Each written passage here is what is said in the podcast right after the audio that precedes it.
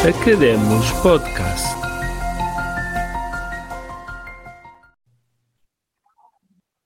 Bem-vindos ao Academos. Esta semana um novo episódio e esta semana temos Susana Silva. Susana,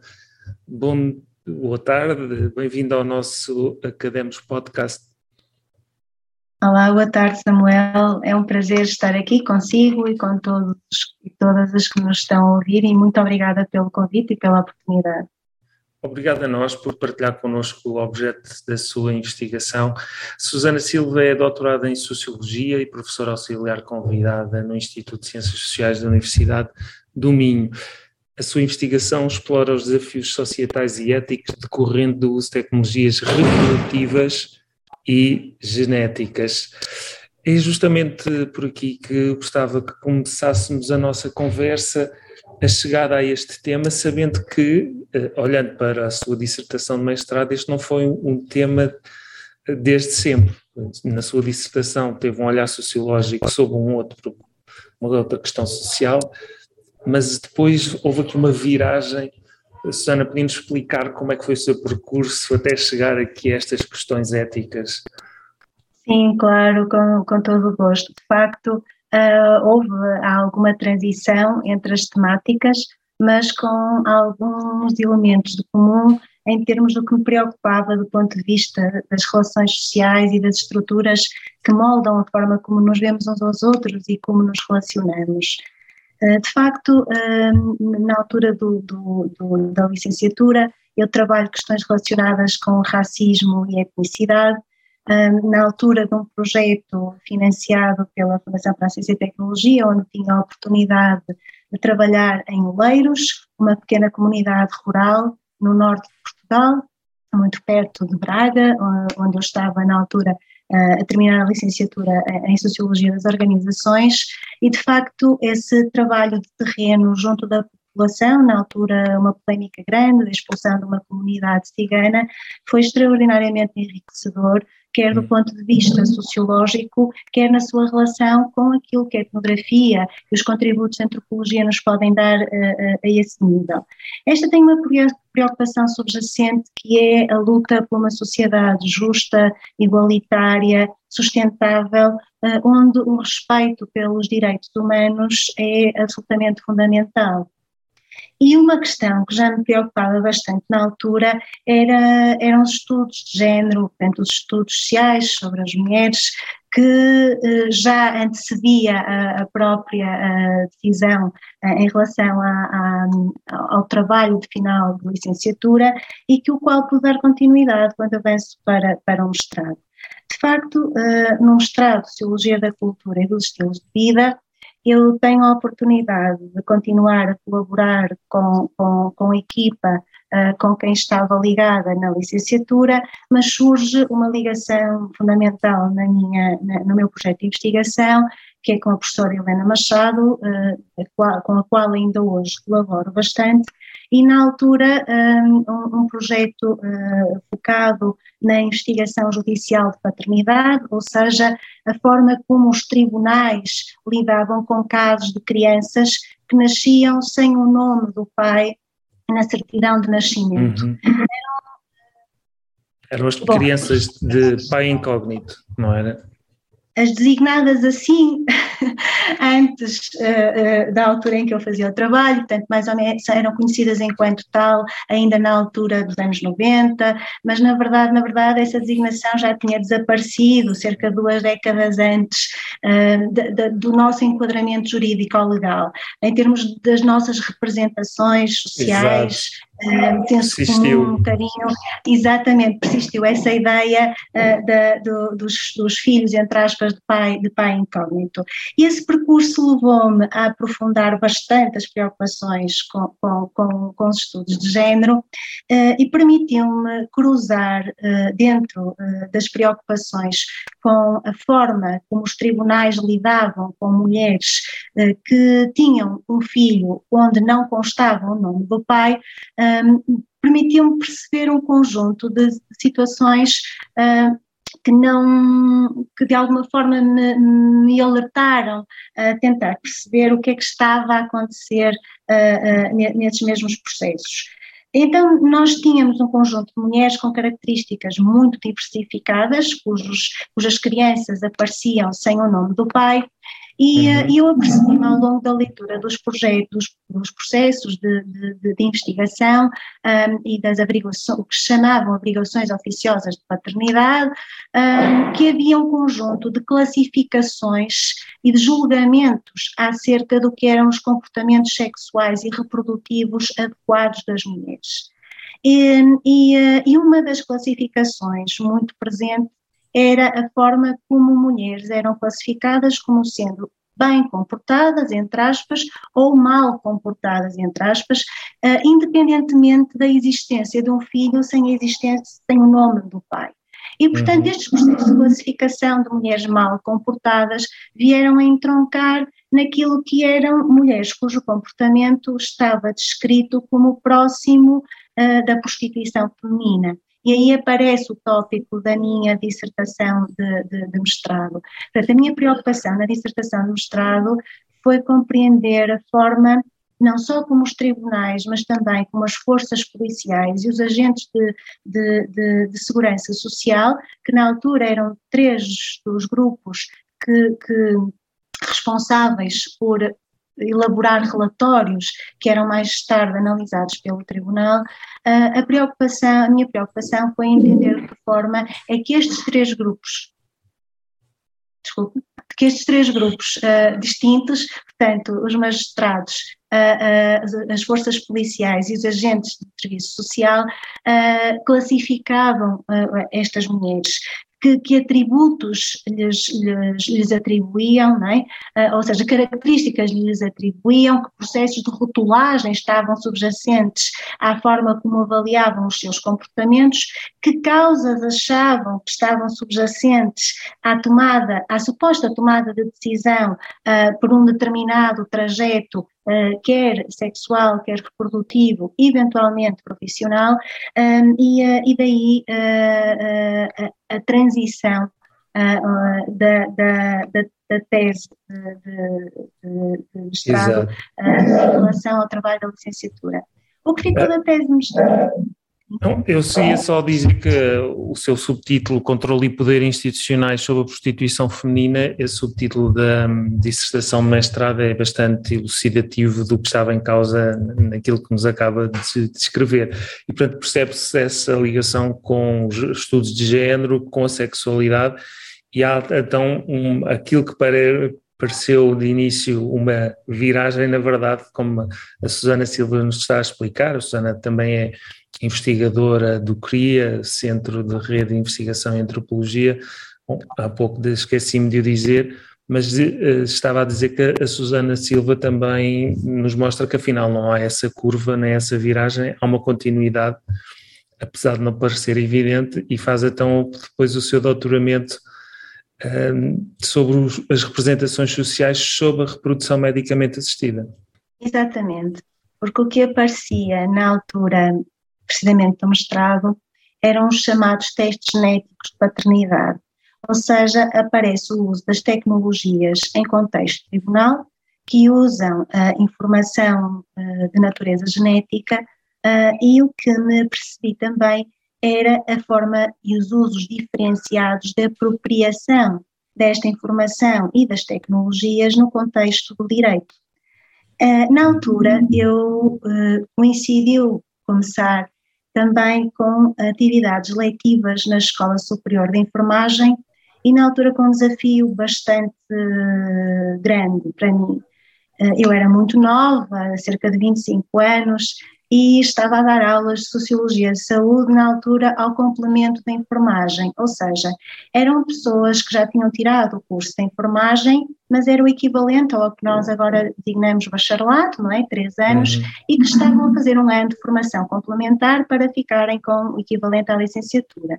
E eu vi-me na altura, com esta idade, parada com cerca de 100 uh, pessoas à minha frente, todas elas com, a maioria delas, com mais de 20 ou 30 anos em relação a, a, a mim. Isso foi um desafio brutal, quer do ponto de vista de comunicação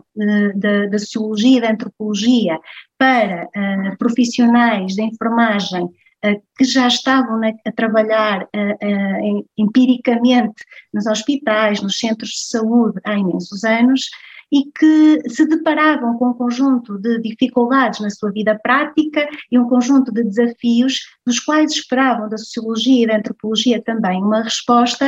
eh, e, eh, e um dos desafios eh, que na altura me, me, me chamou mais a atenção era precisamente a emergência desta utilização de tecnologias uh, no âmbito da reprodução humana. Uh, estávamos a falar não é, de, das, das, das, fertilizações in vitro, uh, o fenómeno mais conhecido na altura, uh, e é então aí que surge este bolo, não é, um puzzle que de alguma forma vem juntar peças de, de, de caminhos distintos que nós vamos trilhando em termos profissionais e pessoais, e portanto os estudos de género permanecem como uma preocupação central, a importância de ouvir uma das instituições de uh, mais importantes do ponto de vista da, da, definição das nossas categorias sociais, que é o direito, e obviamente, porque estávamos a trabalhar numa área da saúde, os médicos, e daí o título da dissertação de doutoramento. Portanto, era, era de alguma forma tentar um, cruzar aquilo que eram as visões dos profissionais de saúde que trabalhavam diretamente com tecnologias uh, de procriação medicamente assistida e com pessoas que necessitavam destas técnicas, Uh, o, o, as pessoas do direito responsáveis pela regulação ou falta dela, na altura, em algumas circunstâncias, desta, destas inovações tecnológicas e, portanto, tínhamos um enquadramento não disponível e ainda não, não capaz de dar resposta a um conjunto de situações que na prática estavam a acontecer e as próprias pessoas que se viam na iminência de utilizar estas técnicas. Sim, Samuel. Eu ia perguntar eh, estamos a falar de médicos, juristas, leigos. Na sua tese e na investigação que tem desenvolvido eh, desde então, eh, nota-se uma diferença da representação social feita pelos médicos e feita pelos cidadãos, por exemplo? Ao longo da minha investigação, eu exploro as diferenças, mas também as continuidades. Ou seja, aquilo que, do ponto de vista sociológico e antropológico, tem sempre sido a orientação do meu trabalho é compreender de que forma é que nós temos mecanismos de reprodução social, ou seja, há questões que permanecem hum, na forma como nós nos relacionamos uns com os outros, como regulamos, do ponto de vista jurídico-legal, uh, uh, as, nossas, as nossas aplicações tecnológicas e como na prática elas são utilizadas pelos profissionais que que com elas lidam, e portanto há um conjunto de facto de elementos que são comuns, mas também há algumas áreas em que não são exatamente sobreponíveis e, portanto, as visões podem ser relativamente dispares, com motivos uh, diferenciados e a importância de ouvir a visão de todos é precisamente na promoção de um debate que seja plural, participativo e que uh, convive ao envolvimento e à participação de todos os públicos que estão sujeitos, de alguma forma, à, à, à utilização nestas tecnologias. E, portanto, não é só darmos voz a quem habitualmente já é considerado, e estamos a falar daqueles grupos de especialistas que mais facilmente têm um conjunto de recursos para poder chegar, por exemplo, à, à Assembleia da República, quando se trata da legislação, que têm o poder de definir como e quando devem ser utilizadas as técnicas dentro de, das clínicas de fertilidade ou nos hospitais, mas dar a voz às pessoas que normalmente não tinham voz, portanto, não, cujas preocupações preocupações, cujas expectativas, cujos problemas, desafios não eram normalmente ouvidos, ou quando eram ouvidos, supostamente eram feitos por intermédio dos especialistas que se considerariam representantes das próprias necessidades, dos interesses e dos valores que as pessoas que utilizavam as técnicas tinham.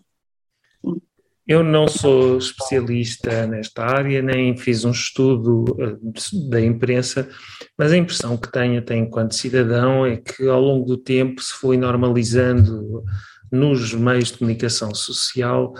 o, o aparecimento de notícias sobre a, a, reprodução medicamente assistida. E aquilo que, se calhar, no início, creio que em Portugal terá começado nos anos 80,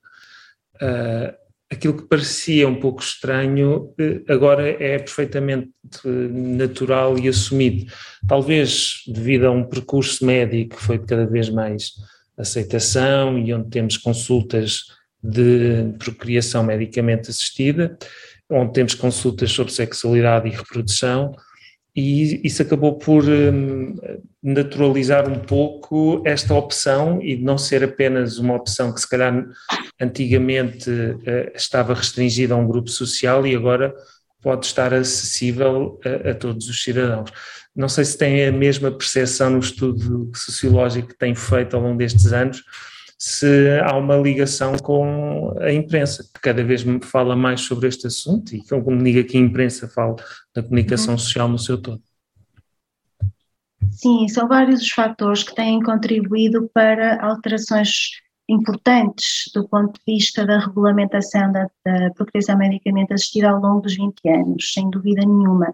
Nós começamos a utilizar as técnicas sem enquadramento jurídico-legal, há uma, houve muitas dificuldades na tentativa de conseguir finalmente eh, uma, uma legislação que surge uh, mais tarde, portanto, se nos anos 80 começamos a utilizar, já só nos anos 2000 é que nós entramos com a primeira legislação, entretanto, relativamente recente, alteramos pressupostos importantes dessa mesma legislação, nomeadamente ao permitir que mulheres que vivem sós ou que vivem com outras mulheres tenham acesso a técnicas de procriação medicamente assistida. Uhum. Essa foi uma mudança importante, pese embora uh, não signifique uma alteração totalmente radical em relação àquilo que acontecia. Na verdade, um dos nossos trabalhos mais recentes, em que, por exemplo, nós avaliamos em que medida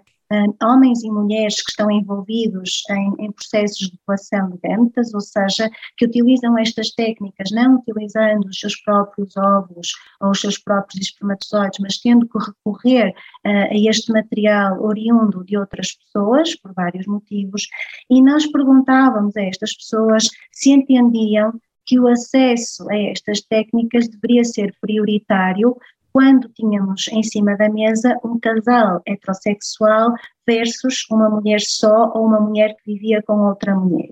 E, na verdade, se a grande maioria do, do, das pessoas não concordava com o acesso prioritário, ou seja, a ideia de que todos teriam exatamente o mesmo tratamento em termos de acessibilidade aos tratamentos por criação medicamente assistida, ainda há uma franja que considerava que casais heterossexuais deveriam ter prioridade em relação a casais que não, uh, casais ou mulheres sós que não, uh, que não estavam nestas, nestas circunstâncias. Só para clarificar, essa pergunta foi feita hum, à população em geral numa amostra? Não, não, não, não. Essa pergunta foi feita apenas a mulheres e homens que estavam envolvidos em tratamentos de, de, procriação medicamente assistida que implicavam doação de gametas, ou seja, nós estivemos com uh, dadores de gametas, pessoas que decidiam doar os seus espermatozoides, que decidiam doar os seus óvulos para o Banco Público de Gametas. Já agora, Susana, só uma pergunta, estamos a falar apenas de doação, não estamos a falar de venda de gametas? É isso? É, Porque eu sei que nos Estados Unidos da América, por exemplo, essa dita doação é, na verdade, paga por certos laboratórios. Sim, eh, estamos a falar de doação de gametas. A discussão é grande em relação a esse nível, nós temos precisamente um trabalho também onde se mostra as representações de, das pessoas que estão envolvidas nestes tratamentos acerca precisamente do valor financeiro que pode estar associado a, a, a, este processo, mas a nossa realidade em Portugal é muito diferente da realidade dos Estados Unidos da América. E os meios de comunicação social, como o Samuel falava há um bocadinho, têm de facto um papel uh, importante e que pode moldar representações sociais na população em geral que estão distantes daquilo que são as realidades efetivas uh, das pessoas que estão envolvidas nestes tratamentos e dos profissionais que estão envolvidos ne, nestes tratamentos. Por isso, a, questão da, da, da, comercialização, da procriação uh, da, e da mercantilização associada à venda de óvulos e espermatozoides, mas sobretudo de óvulos, que tem sido explorada em diversos documentários e alguns filmes que, que, que passam na comunicação social e no cinema também. Passam uma ideia de facilitismo e de como é fácil qualquer pessoa fazer um exame de sangue e ficar uh, imediatamente uh, elegível para fazer essa doação, que se calhar não, não é bem assim. Não, não é de todo o que acontece. Eh, a realidade de Portugal, e aliás com as orientações que a sociedade europeia também eh, emana para aquilo que são os processos de seleção e recrutamento das pessoas que estão elegíveis para poderem passar um processo de doação de, doação de gametas. E são muitas as motivações, muitas vezes eh, as pessoas pensam que quem vai doar gametas decide fazê-lo por motivos financeiros e com o objetivo de angariar algum financiamento. Na verdade, nós também tivemos um conjunto de pessoas, por exemplo, em que a sua grande motivação para doar gametas vem uh, depois de terem sido pais ou mães, terem concretizado o seu projeto de parentalidade biológico, percebem a importância que esse uh, processo tem para a sua identidade pessoal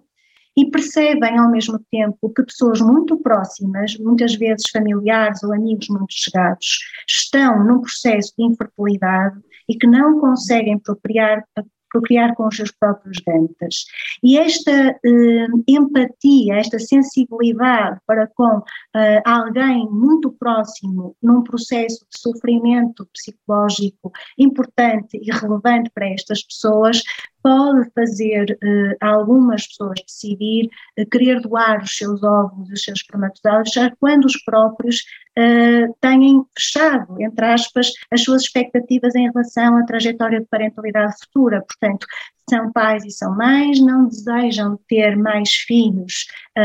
com os seus próprios gametas, mas consideram uh, um ato altruísta e de generosidade a possibilidade de doar os seus gametas para ajudar outras pessoas na necessidade. Sim. Estava a falar desses casos em que se nota que pessoas têm uma generosidade em dar os seus gametas, mas estava a pensar num trabalho que publicou em conjunto com outras investigadoras sobre a doação anónima de gametas e estudam precisamente a perspectiva desses doadores, mas também a perspectiva de quem recebe esses mesmos gametas. Nos pode sintetizar sobre essas conclusões desse estudo? Eh, porquê eh, preferirem dar em anonimato do, do que num regime não anónimo? Eh, uhum. se isso há vantagens e até do ponto de vista de quem recebe essas células, eh, de se preferem que o dador seja anónimo ou se preferem que seja alguém que possam conhecer e até um dia mais tarde, se for o caso disso, dos seus filhos poderem depois reconhecer o pai biológico ou a mãe biológica. Uhum.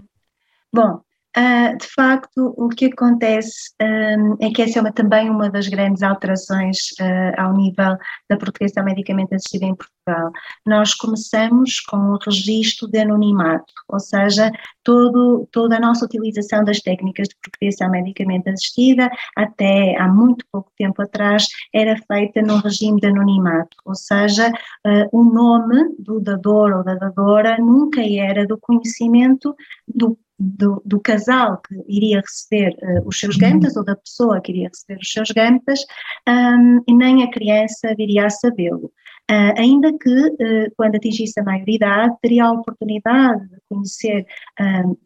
mais informações, eh, se houvesse razões ponderosas e fosse reconhecido pelo tribunal a importância de ter acesso a essa mesma, a essa mesma informação. Entretanto, o que acontece é que em vários países europeus nós temos assistido a uma transição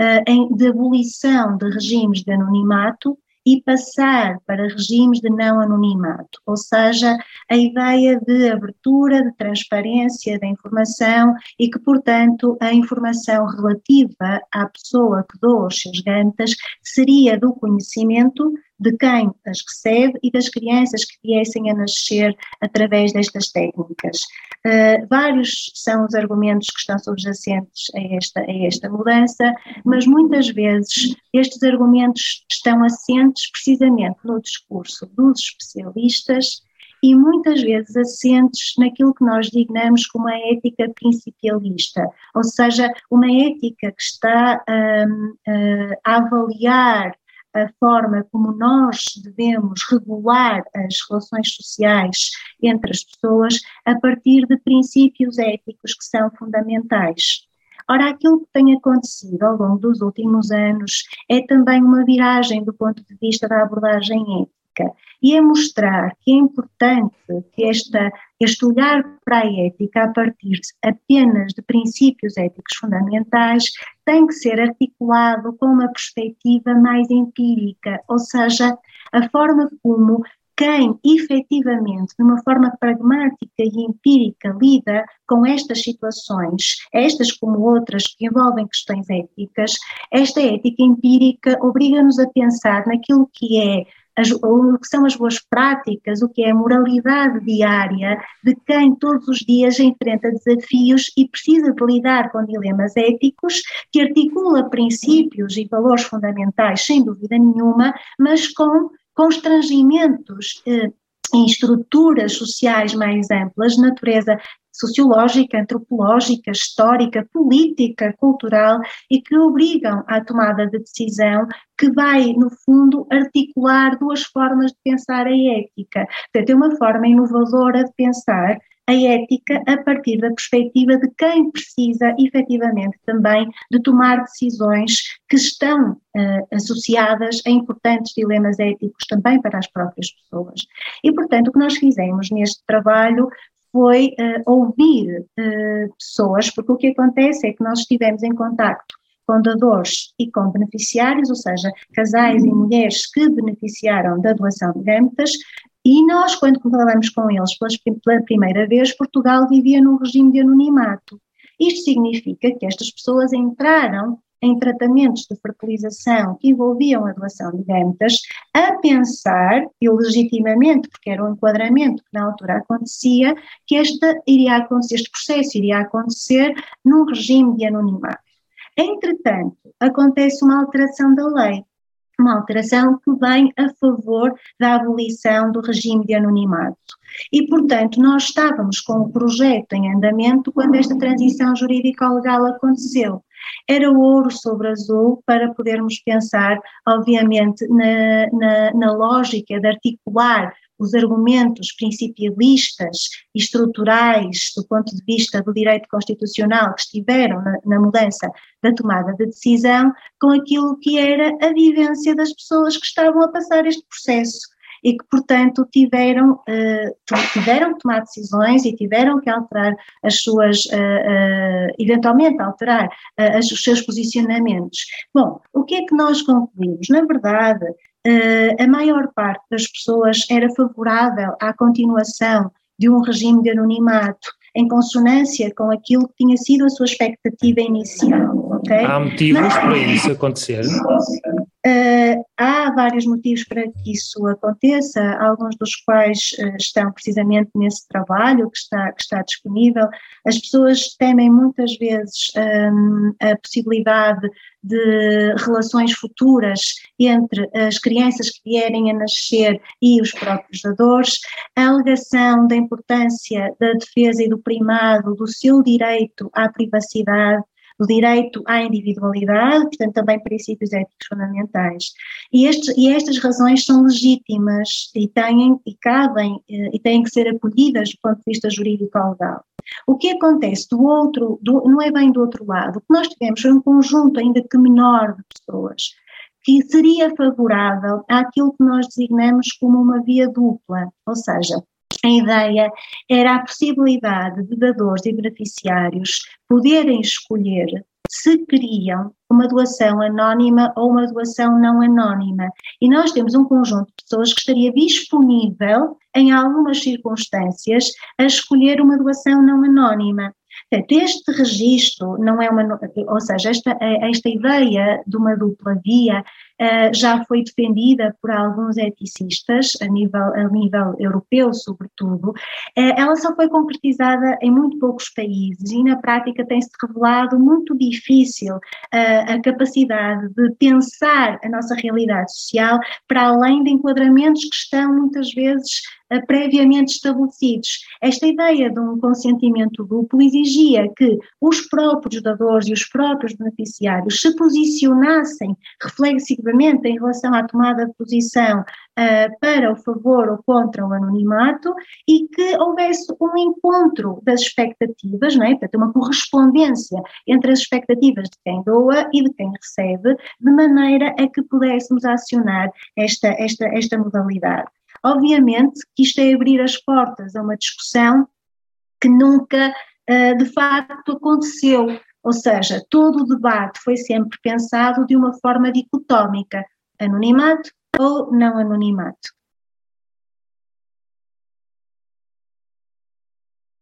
Estava aqui a pensar se na realidade portuguesa eh, é ainda mais difícil fazer essa aplicação eh, e essa transição do anonimato para o não anonimato. Eh, pelo aquilo que conhece, talvez até haja uma questão de mentalidade, de autocultura, eh, não sei se diferente do resto da Europa, que possa fazer uma resistência a essa transição. O que é que tem notado nessas investigações? Eu não sei se percebi exatamente a sua questão, uh, Samuel. É a assim, pergunta era sobre o grau de hum, receptividade de Portugal e, e, dos portugueses relativamente a essa passagem da doação anónima para a não anónima. Ok, eu penso que tal como tem acontecido nos restos, nos países europeus que, que se aproximam da nossa realidade, é que a abertura a, a, ao não anonimato vai sendo progressivamente mais aceite. Portanto, nós temos uma, uma, uma, uma noção uh, de resistência inicial uh, que de, progressivamente e até por uma questão uh, pragmática, precisamente porque o ordenamento muda, tem, há, há, um ajustamento da forma como também as pessoas vão uh, julgando as suas expectativas. Obviamente que aqui, aqui entra em jogo, eu sei que temos agora muito pouco tempo, a possibilidade das pessoas com mais recursos uh, procurarem alternativas àquilo que é a legislação nacional. Ou seja, nós temos a possibilidade Imaginemos ir à Espanha, não é? Que é um país muito perto, e aí está-se a falar também muito em termos de reflexão dos significados que tem esta procura transfronteiriça de cuidados de saúde. Ou seja, eh, como nós temos regulamentos jurídico-legais, políticos, socioculturais e éticos que podem ser mais de alguma forma mais constrangedores numa determinada realidade, mas pessoas com mais recursos sociais e simbólicos têm eh, a oportunidade de aceder a um conjunto de informações que as levam, por exemplo, a procurar serviços de saúde eh, em outros, noutros países onde é possível eh, concretizar o seu projeto de parentalidade de acordo com as suas expectativas, ainda que contra aquilo que é um ordenamento jurídico dominante no seu próprio país. E esta, esta necessidade também de estudar a movimenta, o fluxo, não é? A circulação, quer de material biológico, não é? Que nós importamos e também eh, de outros países, por exemplo, quem vem, quem vai, este circuito de células, não é? Eh, reprodutivas, das pessoas, como é que elas se movimentam, para onde e com que objetivos, é realmente um desafio futuro, por exemplo, que eu pretendo agora trabalhar, mais relacionado precisamente com a preservação da fertilidade, ou seja, onde, quando, onde, em que países, quando, em que momentos e em que circunstâncias é que uh, a abertura da legislação vai acontecendo em diferentes países a inovações tecnológicas que num primeiro momento causam estranheza, desconfiança, mas que progressivamente vão sendo incorporadas nos enquadramentos jurídico-legais uh, e, e, nos tratamentos médicos e que, e que é muito importante antecipar os desafios éticos e sociais que estas tecnologias têm, hoje, presente e para o futuro, de maneira precisamente a fazer com que haja um envolvimento dos públicos em processos de tomada de decisão que sejam democráticos, que sejam transparentes e que vão de encontro àquilo que é a expectativa ou que são as expectativas dominantes de determinada, numa determinada sociedade. Muito bem, sei que estamos em cima do nosso tempo, mas uh, sou incapaz de deixar de perguntar, porque até por aquilo que tenho estado a ouvir e de uma certa curiosidade intelectual, um, se há pessoas que procuram hum, gametas não nacionais, chamemos-lhe assim, portanto, vão, deslocam-se a países de modo a facilitar esse processo de reprodução medicamente assistida,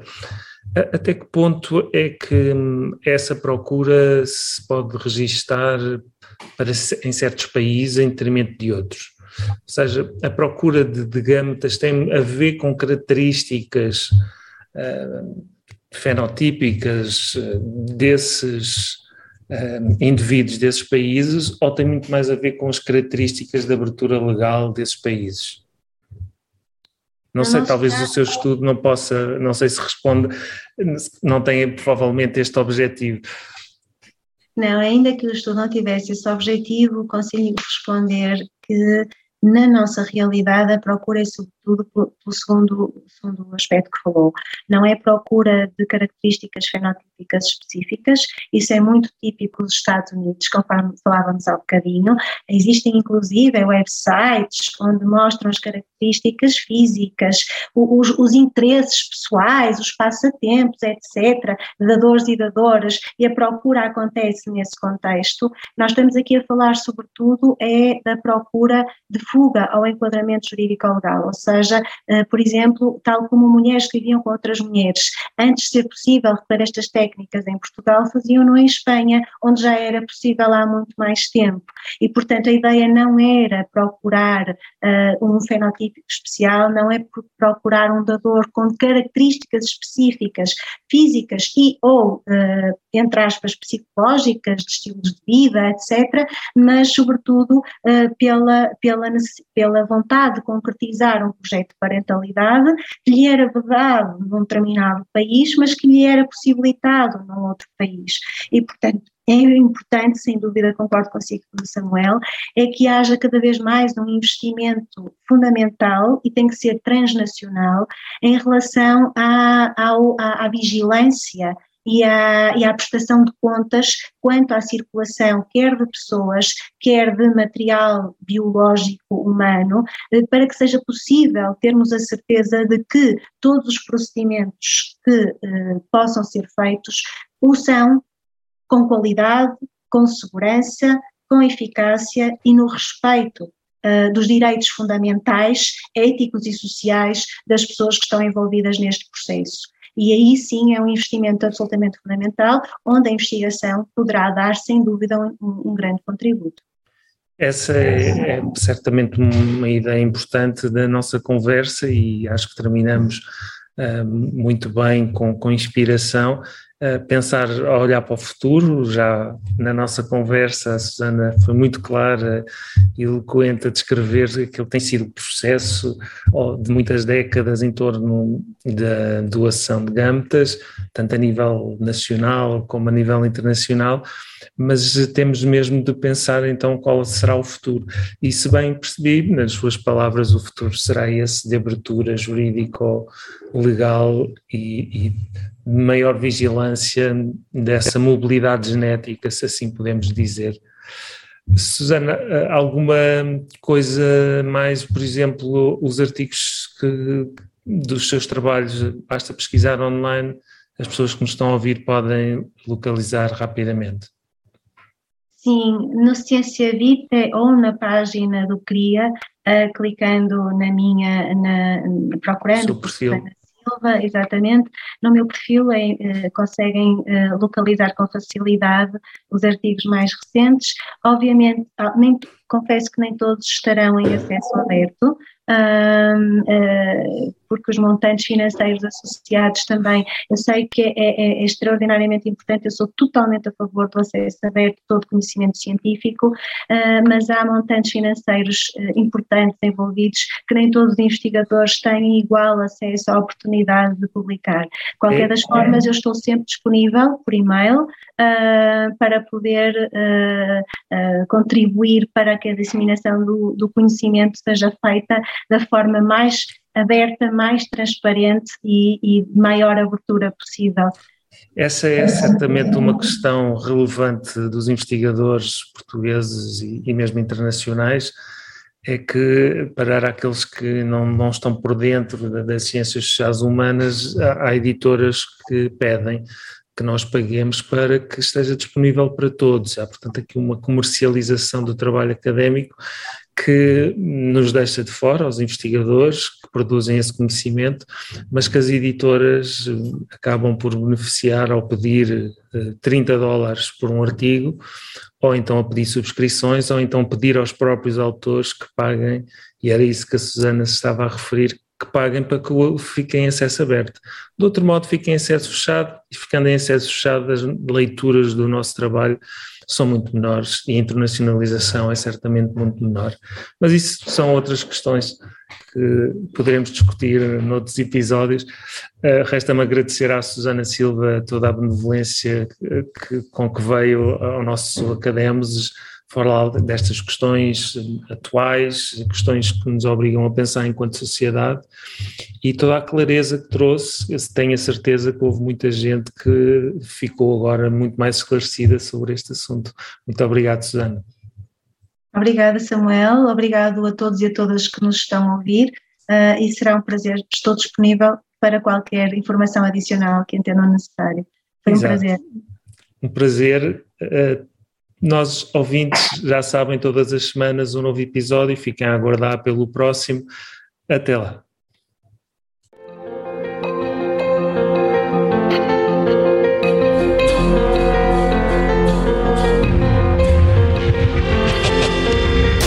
Obrigado por ouvir o Academos Podcast.